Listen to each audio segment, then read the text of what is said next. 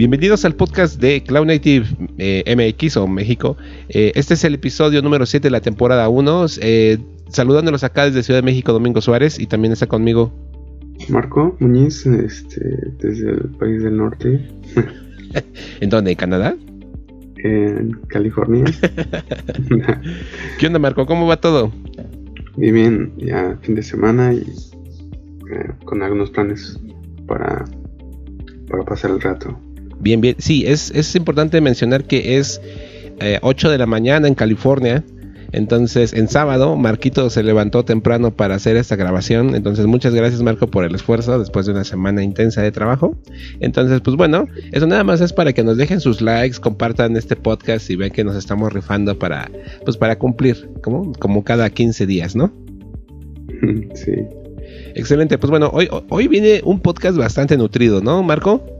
Así es, tenemos bastantes eh, noticias y vamos a cambiar un poquito eh, la estructura, incluyendo lo que llamamos el tema del día. Excelente. Pues bueno, pues va, a ver, vamos a darle Marquito. Vale, la primera noticia es este, eh, se me había pasado del, del KubeCon pasado, anunciaron un nuevo, un nuevo proyecto que se llama Open Telemetry y realmente lo que, lo que es es la unión de lo que eh, ahora es este OpenTracy y OpenCensus. OpenTracy era eh, es esta interfaz que lo que hace que es que te, te, te, traque las llamadas de lo que es en tus microservicios entonces te da toda esa traza de llamadas y OpenCensus es como una librería para instrumentar tu, aplicación y te puede dar mucho más este, métricas entonces, OpenTelemetry es la unión de esos dos, va a definir la, eh, la interfaz única y cada quien va a tener sus implementaciones. Y al, en un futuro va a ser el archivado de esos dos proyectos este, para solo tener OpenTelemetry. Claro, este, hay un proyecto que se llama OPA, que es el Open Policy Agent. Ah, entonces está bastante interesante porque justamente son políticas de seguridad. Eh, eh, que podemos poner en un clúster de Kubernetes. Entonces eh, veo aquí que está como eh, está anunciando un, nuevo como su módulo por así decirlo que se llama Gatekeeper. Entonces está muy bueno porque justamente el tema de seguridad es algo que en Kubernetes tenemos que ir madurando poco a poco. Entonces este pues hay que echarle un vistazo a este proyecto este debido a que bueno pues hay de cierta forma como un control plane para seguridad, por así decirlo, en el cual ahora nosotros podemos desplegar nuestros distintos este, políticas de seguridad y que gracias a los eh, webhooks que tiene Kubernetes y a los controles este y a los admission controles, perdón, pues este podemos extender este en este caso la verificación o validación de seguridad. Entonces, este sí, incluso vemos que están eh, mencionando acerca de los eh, admission controllers, las políticas y las restricciones que podemos implementar. Entonces, es algo bastante bueno. Échenle un vistazo. es el siguiente nivel en cuanto a maduración de un clúster de Kubernetes. Entonces, OPA es una excelente alternativa perdón. Simón, la seguridad primero. la siguiente era una noticia que, habías colocado sobre el archivado de Rocket, pero pues, eh, pues tienes una noticia más sólida sobre la propuesta de archivado. Sí, mira, la, la CNCF eh, trabaja bastante rápido. Entonces, el 2 de agosto, eh, este eh, Chris Anis, Anisherek, creo que así se pronuncia su apellido. Este, de, hecho, Chris fue quien me ayudó mucho cuando solicitamos que nos admitieran como parte de los meetup oficiales de la CNCF. Entonces, bueno, ya más o menos conozco a Chris, al menos por email.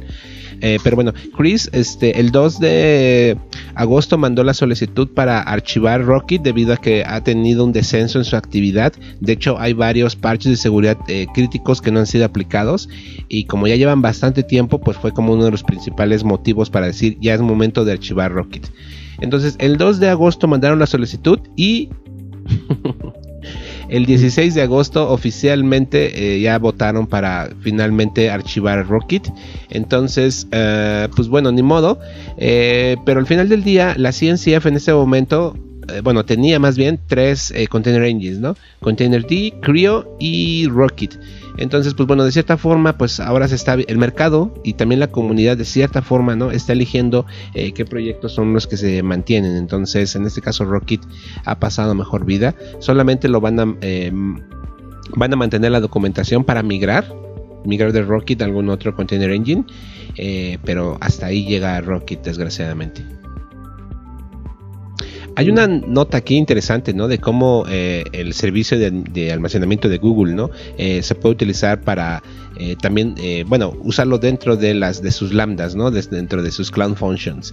Entonces, aquí hay una pequeña nota muy interesante de cómo les puede, este, cómo pueden ustedes montar, este, por ejemplo, connection poolings dentro de cloud functions y que sea un poquito más útil, ¿no? Ya ves que las, las funciones o las lambdas, ¿no? Depende de dónde corras, pues tienen un tiempo de vida muy corto. Entonces, pues usan recursos durante muy poco tiempo, lo cual está bien, pero en ocasiones requieres que se hagan uso más eficiente de ellos. Entonces, por aquí hay una, este, pues una, una, prueba de cómo puedes mejorar, este, al menos usando el servicio de almacenamiento de Google. Entonces, pues, quien esté interesado, me gusta mucho porque trae bastantes métricas, bastantes datos eh, de utilización eh, y hacen comparativas de algunos servicios de, Google con los de Amazon. Entonces, eso es muy importante a veces para, eh, pues, elegir, elegir que, que al final del día qué cloud provider vamos a utilizar para correr nuestras aplicaciones. La siguiente es, eh, hay un documento en el que nos muestra cómo, cómo usar este gRPC con eh, una aplicación net, ¿no? Ah, Core eh, .NET, entonces usando el framework Knative para construir y deployar tus, tus lambdas dentro de Kubernetes.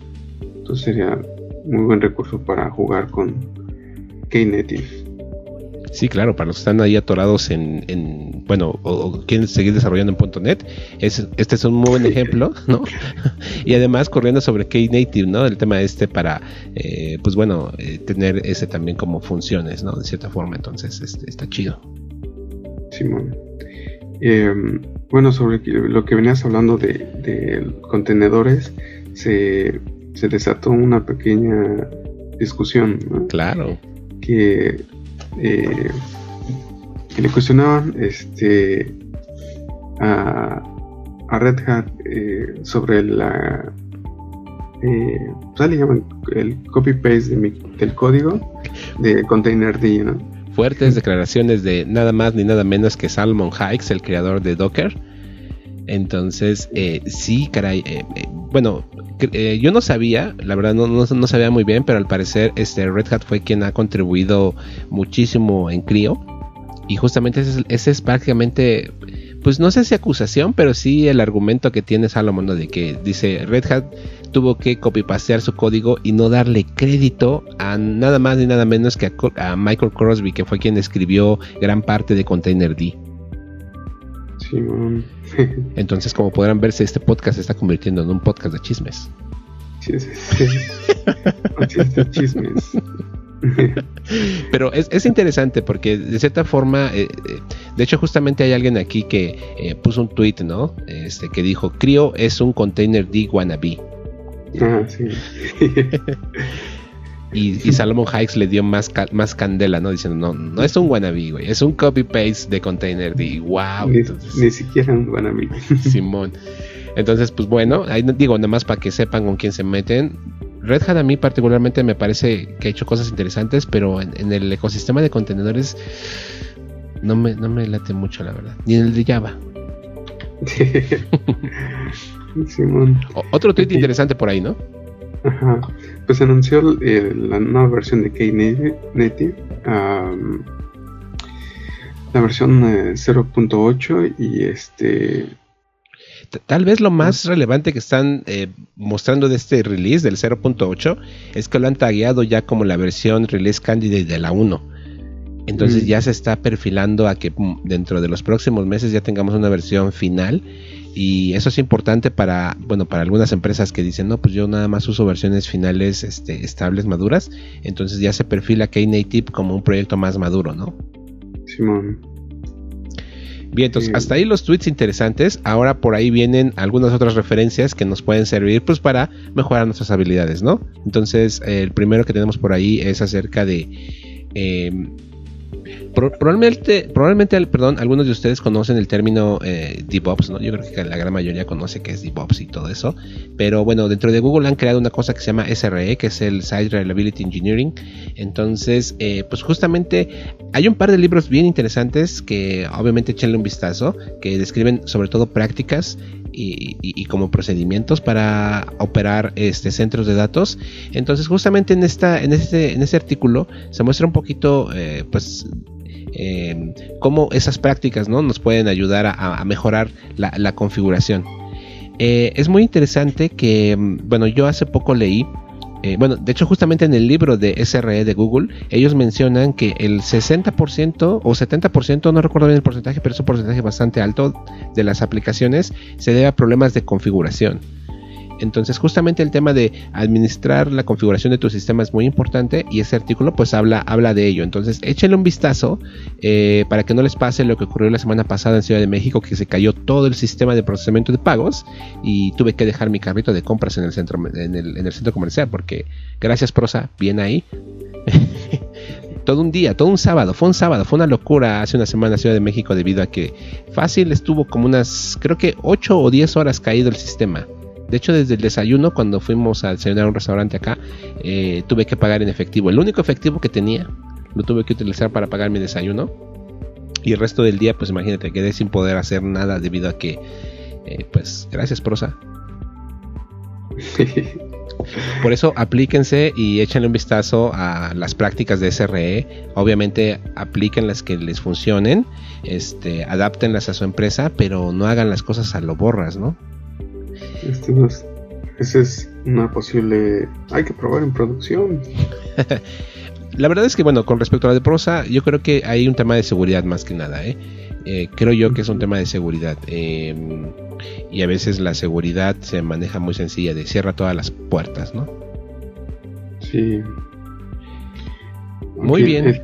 El, siguiente recurso es este una otra muy buena guía de, cómo o qué eh, es un service mesh por WeWorks.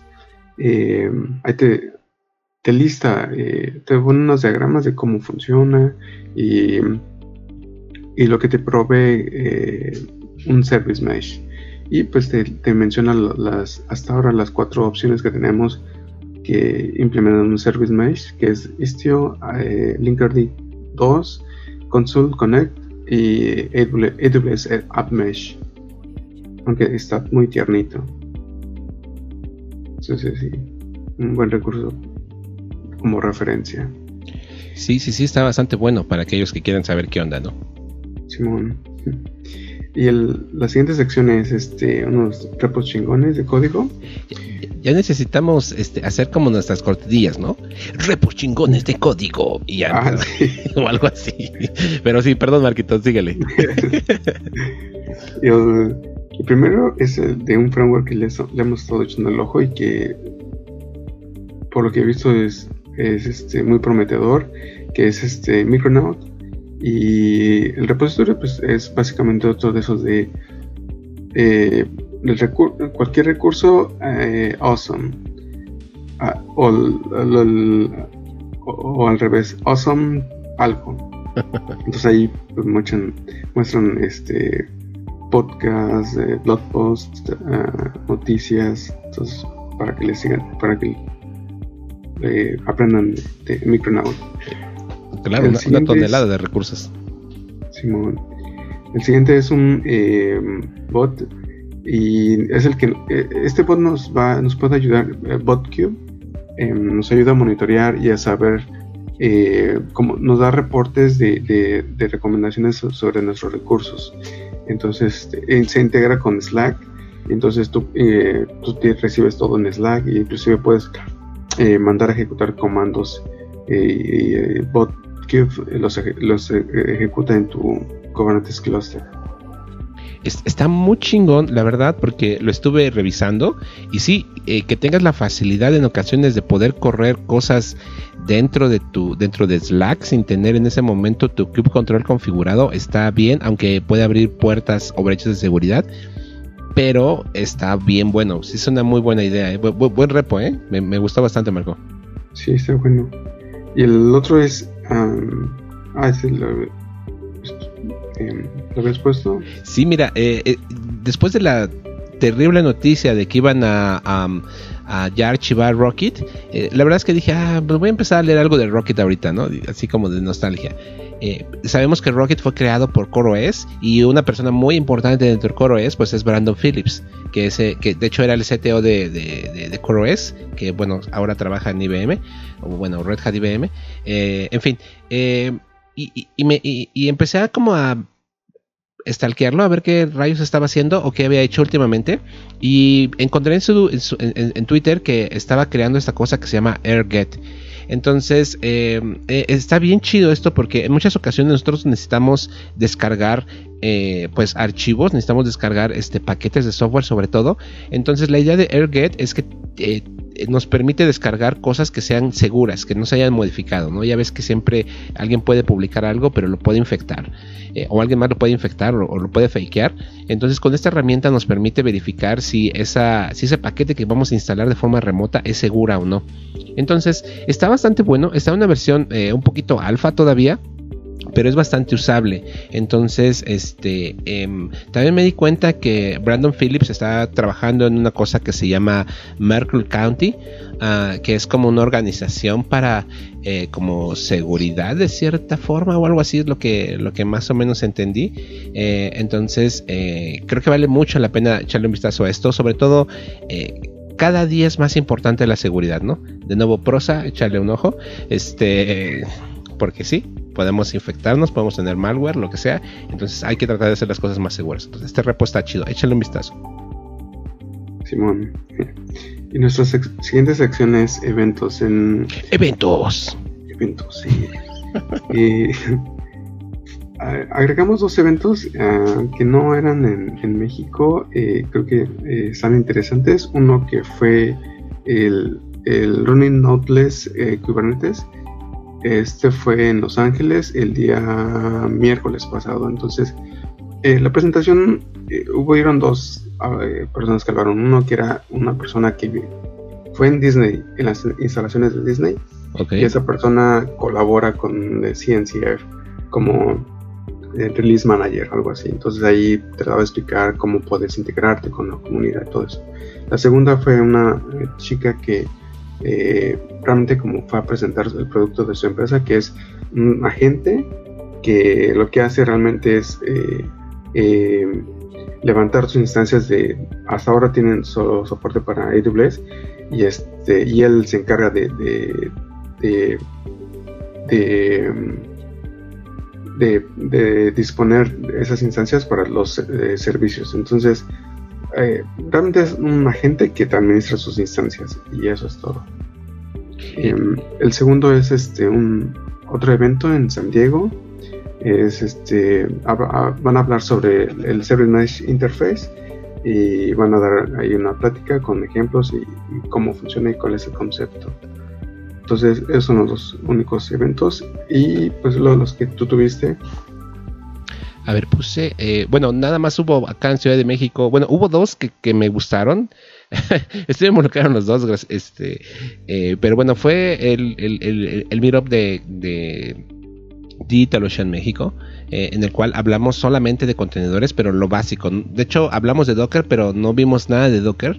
Este, Juan Carlos, que antes este, ya había dado una plática en, nuestro Meetup, eh, habló. Estuvo bueno. Digo, por ahí están las. Eh, chequen nuestro, nuestro feed de Twitter o nuestro sitio web. Ahí hemos puesto, creo que. Eh, está en nuestro feed de Twitter, seguro. Este, ahí pusimos este, la información de, de, este evento. Estuvo bastante bueno.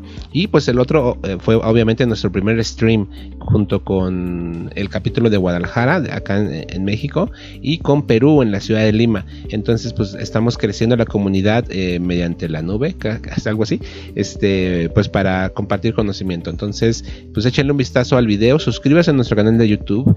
Eh, ahí vamos a estar poniendo todo este contenido. Y pues bueno, vale, vale la pena echarle un vistazo, creo yo. Así es. Y bueno, en la, nuestra sección del día. Nuestro tema del día. Eh, es este vamos a hablar sobre este recurso que compartiste y es este eh, esta persona describe su su modo, su modo de trabajar con su empresa anterior y su modelo de, para usar este los repositorios es basado en un, eh, branch base. Como Subversion Ándale.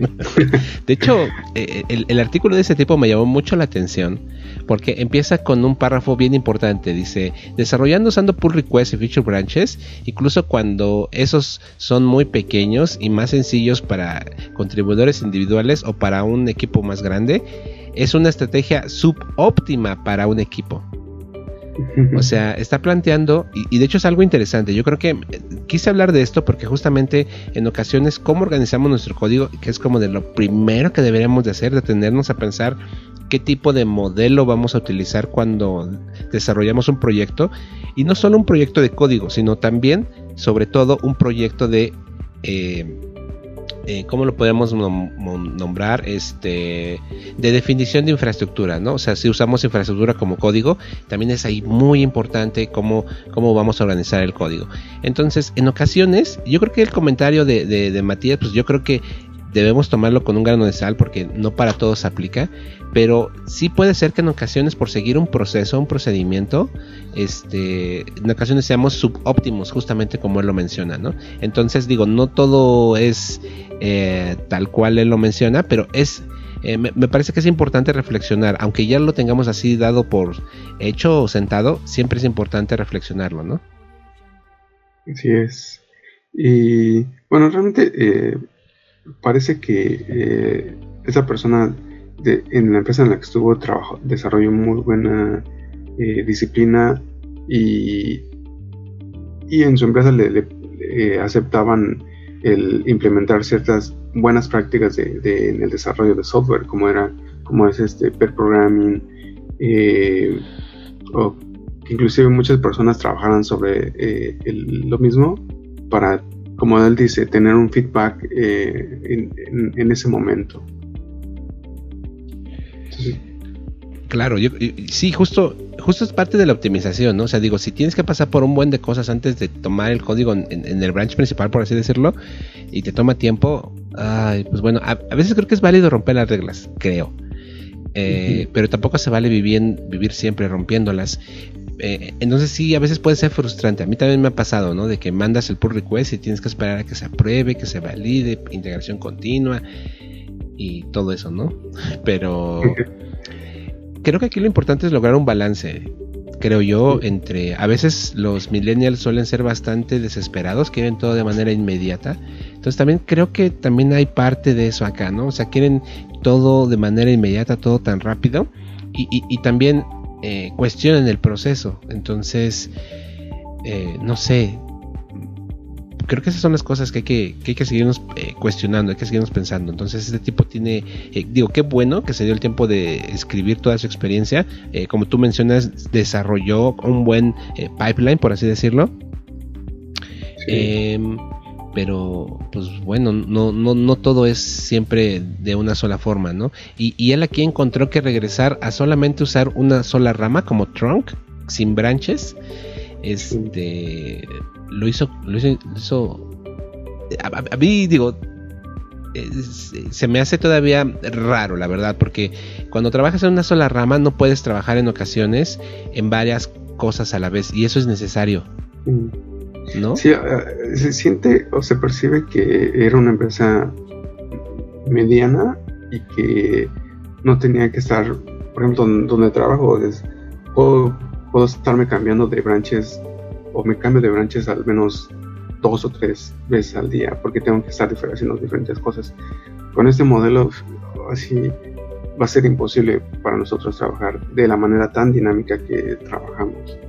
Entonces, pues sí, no, lo mejor, posiblemente lo mejor eh, es eh, conocer cada una de, esas implementaciones y tomar lo que a lo mejor nos, nos conviene. De, hecho, aquí él menciona que cuando usas el trunk based development con no branches, hay varias prácticas interesantes, ¿no? Como el pair programming. De hecho, él, él aquí pone un punto curioso. Dice, el código que se, que se escribe, eh, se escribe y se revisa en tiempo real. No hay necesidad de un pull request. cuando haces pair programming. Tiene su punto, ¿no? Pero al final del día el proyecto no nada más es un par de personas, ¿no? Así es. Cuando, cuando, te les pasa que eh, em, están revisando el pull request y inclusive aunque tú lo estás haciendo y eh, o con la persona que le dice y creo que eh, vi algunas cosas entonces lo llamas y entonces empiezan a discutir eso este porque también tienes esa habilidad aunque aunque haya un pull request, puedes llamar y discutir el, pull request como lo hacemos en nuestra empresa. Cuando eh, tratamos de hacer el merge desde, desde develop hasta master, nos reunimos para discutir las diferentes cosas que estamos agregando y este, a pesar de que ya lo habíamos este, eh, hecho code review, porque una o dos personas puede que les haya pasado algo y, pues sí ha pasado, este, pero ya cuando tienes todo el equipo, pues ya es más difícil que introduzcas las cosas eh, que puedan afectar tu, sistema. Y entonces, pues bueno, ahí les dejamos el artículo. está bastante largo. Digo, nos echaremos fácil aquí otros 10 minutos platicando de él porque tiene sus puntos. Eh, tiene también sus, puntos flacos, creo yo. Eh, entonces, siempre pues bueno, es eh, incluso hay un sitio web que se llama trunkbasedevelopment.com. Entonces igual podemos echarle un vistazo. Ah, hay aquí un montón de información. Es algo que me gustó, que está muy bien documentado. Tiene muchos puntos ahí a considerar. Entonces, pues igual, a lo mejor para algunas personas el trunk base es, buena idea. Ah, para a lo mejor para otros el, basado en features es también buena idea. Eh, entonces, pues bueno, por ahí les dejamos la, el, pues el documento, ¿no? Para que le echen un vistazo. Esa era la idea de hoy, ¿no? Platicar de un tema que nos llama la atención estos días, ¿no? Sí. Y que nos platiquen cómo, cuál es su sistema eh, o su metodología de, de branches, o si usan, si no lo usan. Por ejemplo, eh, ahorita que estoy ayudando a, un, otro equipo en Austin, eh, lo que ellos hacen es crean el proyecto en, en la corporación este, y lo que hacen es forquear a sus respectivas cuentas y desde ahí trabajan, em, eh, comiteando a su, a su código al, al forqueado. Y después de ahí crean el pull request hacia el, hacia el proyecto principal. Y lo que hacen así, lo hacen así porque, a pesar de que lo puede hacer con branches, porque cada uno deploya su propia versión de, de su código. Mm. No, no le vi el caso, como que más más chamba, pero es así como ellos ya llevan trabajando desde un montón. Cuando llegamos a mostrarles qué es lo que estamos haciendo, oh, se ve muy bonito, vamos, eh, vamos de regreso a lo que ya sabemos cómo hacer. ok, ese modelo que describiste es como el que tiene eh, el open source, ¿no? Ah, sí. De hecho, ¿no? Eh, ese precisamente es, sí, perfecto, encaja en open source, pero para tu equipo que eran seis personas, es, Mm. Claro. E, eso es a lo que se refiere este Matías en cuanto al.